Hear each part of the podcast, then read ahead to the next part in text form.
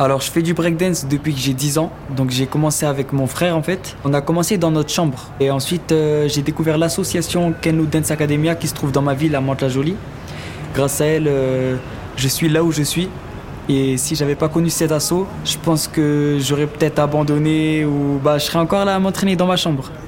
Aujourd'hui, je prépare les Jeux Olympiques 2024 et 2028 et je suis hyper fier d'être monté si haut et ça, j'aurais jamais pu le faire sans, sans cet assaut. Nom, Elmouden Djibril, âge, 21 ans. club yvelinois, Premier avertissement. commune de résidence, Mantes-la-Jolie, discipline, breakdance ou breaking, palmarès, vainqueur du Battle Block Party Terre de Jeux 2022, top 5 du Battle of the Year 2022 et vainqueur du Battle Humanitaria 2023. Et en 2024, le breakdance, ou on peut dire aussi le breaking, entre pour la première fois parmi les disciplines olympiques. C'est un petit peu un alignement des planètes, ça. De ouf, Tu pourras me faire une petite démo tout à l'heure avec plaisir, mais on va rien voir, hein, c'est un podcast. Ah, je crois que tu sous-estimes le pouvoir du son.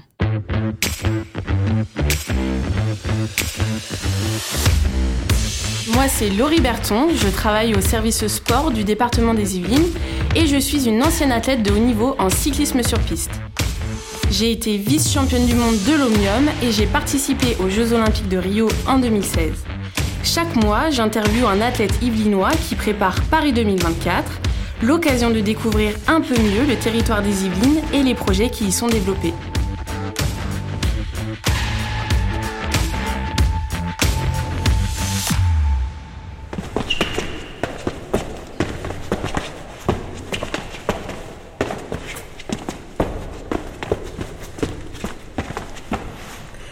Là, Djibril, tu viens de faire une démo de breakdance. Et est-ce que tu peux expliquer ce que tu as fait? Oui, alors là, j'ai fait un top rock. Le top rock, euh, c'est la préparation qui me permet de m'échauffer en fait. C'est juste avant d'aller au sol. Et euh, c'est comme ça qu'on commence un passage de breakdance. C'est un mouvement de jambes rapide. Tu fais du break depuis combien de temps? Alors le breakdance, j'ai commencé à 10 ans avec mon frère. En fait, on est tombé sur un film de break qui s'appelle Sexy Dance et on a beaucoup aimé. Du coup, depuis ce jour, on n'a on pas lâché. Donc lui, il a intégré le groupe Premier Avertissement qui se situe à Mantes-la-Jolie. Et actuellement, je suis dedans. Et euh, lui ne l'est plus. Et euh, ça s'est fait comme ça. J'avoue que j'ai vraiment aimé ce film aussi, euh, Sexy Dance. Et euh, si tu devais décrire le breakdance avec des mots pour qu'on puisse se l'imaginer, tu dirais quoi? Alors avant tout, le break, c'est une discipline sportive et culturelle. Donc euh, c'est la danse hip-hop la plus physique parce qu'on utilise toutes les parties du corps. C'est assez acrobatique, il y a des figures au sol, les mouvements sont saccadés et c'est aussi un langage illimité.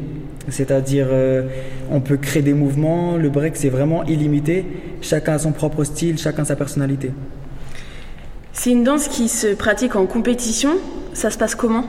Alors, euh, les compétitions, en fait, elles se font sous forme de battle, c'est-à-dire euh, les danseurs sont en solo ou en équipe, et ensuite euh, on s'affronte. Il y a un jury euh, qui regarde et euh, qui doit juger qui est le meilleur. Il y a le public aussi, et il y a le speaker surtout, celui qui va faire la présentation des danseurs, et à la fin qui va désigner qui est le vainqueur par ordre du jury. Et je crois qu'il met l'ambiance aussi, le speaker. Oh, surtout, surtout. Surtout.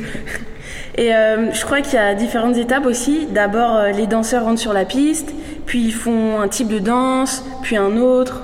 Oui, c'est ça. Alors, euh, d'abord, comme j'ai dit tout à l'heure, en fait, on commence par les top rock. C'est-à-dire, c'est le premier mouvement de break, c'est avant d'aller au sol. Et ensuite, lorsqu'on est au sol, il y a la préparation au power move que je vais expliquer après. C'est-à-dire, ça s'appelle les footwork. Les footwork, en fait, c'est des jeux de jambes, mais au sol. Et ensuite, c'est pour euh, passer au power move. Les power moves, c'est quoi? C'est euh, plus euh, ce qui va être spectaculaire, c'est plus ce qui est acrobatique. Au JO de Paris, tu seras en équipe ou en solo? Alors, au JO, je serai en solo. Maintenant, on va aller dans les locaux de l'association Impro France, qui entre autres organise des matchs d'improvisation théâtrale et donne des cours de théâtre d'impro, surtout à des jeunes. Toi, Djibril, t'as déjà donné des cours? Alors euh, oui, je donnais des cours. Ça fait un bon moment que je donne des cours. Avant, c'était du bénévolat. Et aujourd'hui, euh, maintenant, grâce à l'association Kenlo Dance Academia, ça fait un an qu'officiellement je donne des cours à des euh, enfants de moins de 16 ans, généralement. Est-ce que tu connais Impro France? Euh, je connais de noms, je sais que ça attrape. Improvisation mixte, dont le titre est La vie comme on l'aime.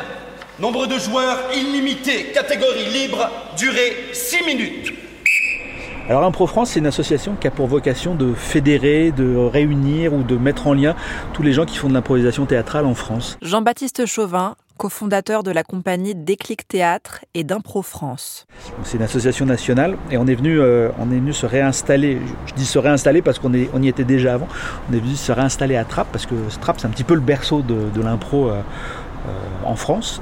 Les Yvelines sont un peu le berceau de l'impro en France, mais Trappes particulièrement, puisque c'est là que s'est créée la compagnie Déclic Théâtre en 93 et qui elle travaille depuis très longtemps dans, euh, les quartiers difficiles, dans les collèges, etc.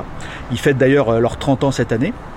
Et puis Déclic Théâtre est connu aussi pour avoir accompagné les premiers pas de Jamel Debbouze un jeune collégien, un jour qui s'était fait virer de son cours, il se retrouve dans, l'enceinte du collège. Il y avait un cours d'impro qui était en train de se, mener en bas et, le prof d'impro, Papy, que, que, beaucoup de gens connaissent, lui dit bah, plutôt que de faire le mariole, viens, viens jouer avec nous. Et Jamel, il a mis le doigt dans l'engrenage et, depuis, depuis, il est devenu ce qu'il est devenu, mais grâce à l'impro, il le dit haut et fort, c'est lui qui, c'est l'impro qui lui a sauvé la vie en fait. C'est super. Et du coup, les matchs d'impro, ça me fait un peu penser au battle de break. C'est un peu le même principe, non? Alors je ne sais pas si c'est exactement le même principe, mais euh, il y a sûrement des, points de convergence puisque c'est vraiment une, pratique qui mélange le théâtre et le sport. Euh, au départ c'était créé par des Québécois. Euh, le sport national au Québec c'est le hockey sur glace. Ils se sont dit les stades de hockey sur glace sont, toujours remplis, les, théâtres on a du mal à les remplir, bah, nous on va faire un jeu de théâtre qui reprend les règles du hockey sur glace. La particularité du match d'improvisation c'est qu'on doit jouer en même temps avec et contre. C'est qu'on joue avec, c'est-à-dire que les, deux équipes doivent jouer ensemble et créer des histoires ensemble. Euh, et contre parce que bah, à la fin de chaque improvisation, il va y avoir comme le public qui va voter, qui va décider qui joue. Ça, reprend toute la dynamique du sport en fait, puisque les, les règles sont les mêmes pour tout le monde et c'est pour ça que, comme en sport, on peut jouer avec des gens qu'on ne connaît pas parce qu'on joue les mêmes règles. Est-ce que vous mettez en place des, des ateliers de théâtre d'impro dans les quartiers politiques de la ville ou QPV alors nous, non, pas directement, mais c'est vrai qu'il y a des compagnies comme des Clics Théâtre qui le font encore. Euh, il y a, tous les ans, il y a énormément de, collégiens à, Trappes qui, font de l'impro euh, à et sur 50 ans qui font de l'improvisation dans leur collège. Mais il y a aussi des gros projets comme celui qui est parrainé par Jamel Debbouze avec la Fondation Culture et Diversité. C'est un trophée qui se fait dans plein de collèges en France, je crois qu'ils sont 200 collèges maintenant à pratiquer l'improvisation théâtrale. Et, euh, et, du coup, ils se rencontrent par région, ils jouent ensemble par région, donc ça mélange aussi des zones rurales, des zones urbaines, des QPV, des gens de, différents horizons. Et il y a une grande finale à chaque fois à Paris. Et la chose exceptionnelle, c'est que l'année dernière, euh, la grande finale a eu lieu à la Comédie Française. C'est la première fois que la Comédie Française ouvrait ses portes à un événement autre que euh, la programmation de, de la Comédie Française. Waouh, passer des quartiers à un théâtre comme la Comédie Française, c'est fort.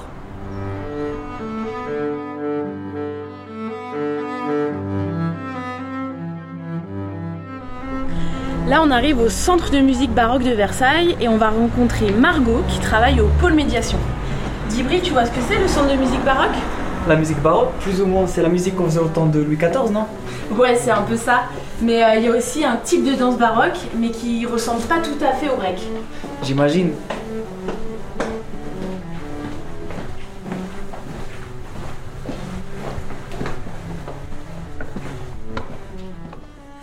Euh, le Centre de musique baroque a initié un projet pédagogie, culturel et artistique avec les habitants de Maurepas et La Verrière. Margot Lallier, directrice du pôle médiation action culturelle et publique du Centre de musique baroque de Versailles.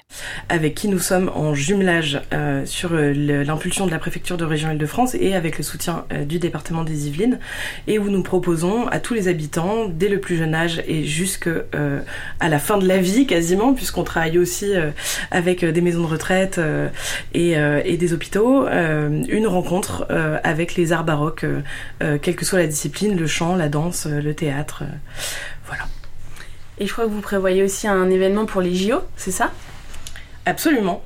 Euh, on a imaginé pour cette troisième euh, année euh, de, jumelage, donc entre le, Centre de musique baroque de Versailles et la Verrière et Maurepas, un événement olympique. Alors ce sera une, donc un spectacle déambulatoire dans les rues de la Verrière avec les habitants, les participants aux ateliers et puis les associations locales. Ça, c'était quelque chose qui était très important pour nous.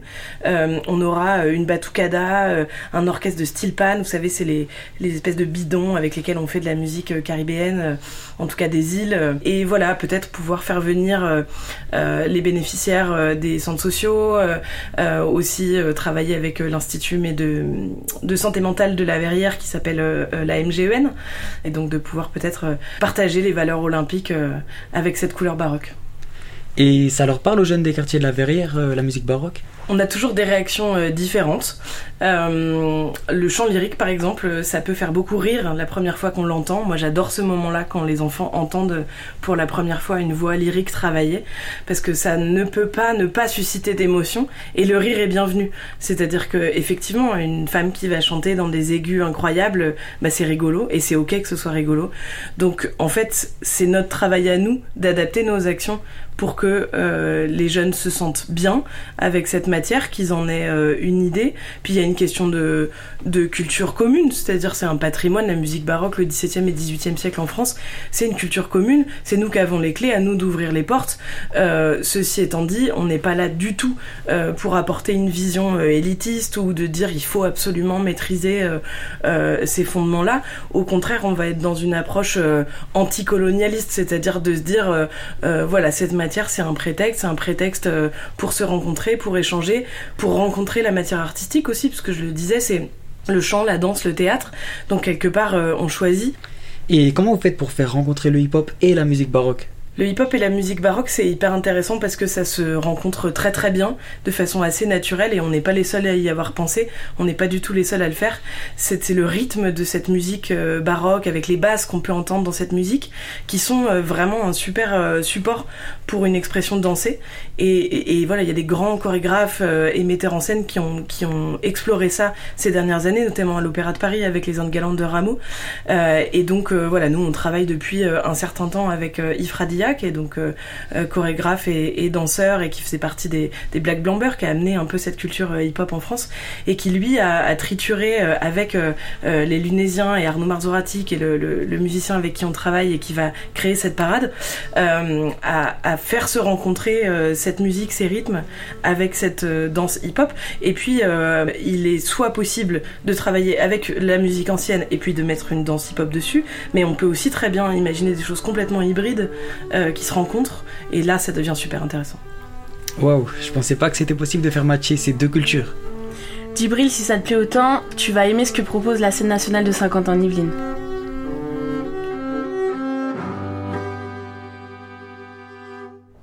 Au service des relations publiques du théâtre de Saint-Quentin-en-Yvelines, la scène nationale, nous menons une politique très volontariste depuis plus de 20 ans. Astrid Garcia, responsable du service des relations publiques du théâtre de Saint-Quentin-en-Yvelines, scène nationale. Et vous travaillez avec quel type de public dans les quartiers prioritaires? Alors on travaille avec des publics très hétérogènes. Hein. bien sûr, on travaille avec les publics scolaires en premier lieu, mais aussi euh, on intervient dans toutes les sphères de la société. Euh, dans les maisons de quartier, des centres sociaux, en ateliers d'alphabétisation, dans les services jeunesse.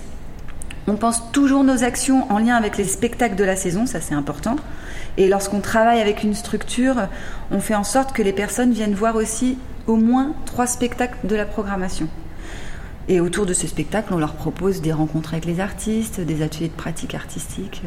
Et c'est quoi vos projets phares? On peut dire que depuis 2007, notre projet phare, c'est euh, un grand projet participatif qui mêle à la fois des artistes professionnels et des amateurs de tous horizons, de tous âges. On l'a fait beaucoup sur des opéras et là, la chorale était constituée euh, de chanteurs professionnels et puis euh, d'adultes et d'enfants euh, de tous les horizons, de tous les âges. Il y avait des centres sociaux, des lycéens, des écoliers, et parmi ces personnes, bien sûr, toujours des gens de quartiers prioritaires. C'est des projets qui impliquent plus de 100 heures d'atelier. Il y a une semaine de répétition dans la grande salle du théâtre. Il y a une répétition générale aussi, et c'est vraiment dans des conditions professionnelles. Ça marque les esprits pour longtemps. On a aussi, je pense, le, TSQY en balade. Ça, c'est un dispositif avec lequel on fait tourner des spectacles dans des lieux qui ne sont pas prévus pour à la base, des lieux euh, non théâtraux. Et euh, ça, casse les codes. On va, dans ce cas, dans des lycées, euh, dans des médiathèques, au plus près des publics. Ça me fait penser à un jeune qu'on avait rencontré comme ça. je le vois avant, il me dit Oh là là, moi j'aime pas le théâtre, je suis là vraiment parce qu'on m'a obligé, mais vraiment ça m'embête. Et euh, à la fin du spectacle, il retourne voir l'artiste, il demande des autographes et tout ça. Je lui dis Ah, finalement, euh, t'aimes le théâtre maintenant? Il me dit ah, Non, non, non, non, hein, ça c'était pas du théâtre, hein, ça n'a rien à voir. Et euh, à Trappes, on travaille aussi avec l'école de la deuxième chance. C'est un lieu de formation et d'accompagnement pour des jeunes en décrochage scolaire.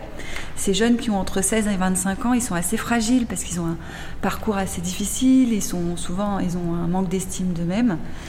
Et euh, avec eux, on organise plus de 100 heures d'ateliers de pratique euh, en danse, théâtre, avec des équipes artistiques différentes. Et on voit vraiment l'évolution au fur et à mesure, euh, entre le début où on les trouve assez réservés, timides, empêchés de plein de choses, et la fin où ils s'épanouissent. Et ça fait vraiment plaisir à voir, ils sont méconnaissables. Cette histoire me touche beaucoup. Parce que l'art, pour moi, c'est synonyme d'épanouissement. Et si je n'avais pas eu l'occasion de faire du break, je pense que je ne serais pas si heureux que ça aujourd'hui.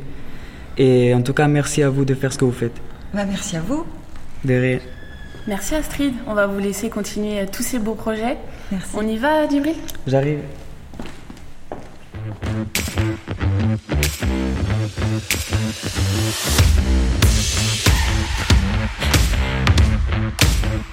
Thank Thank you.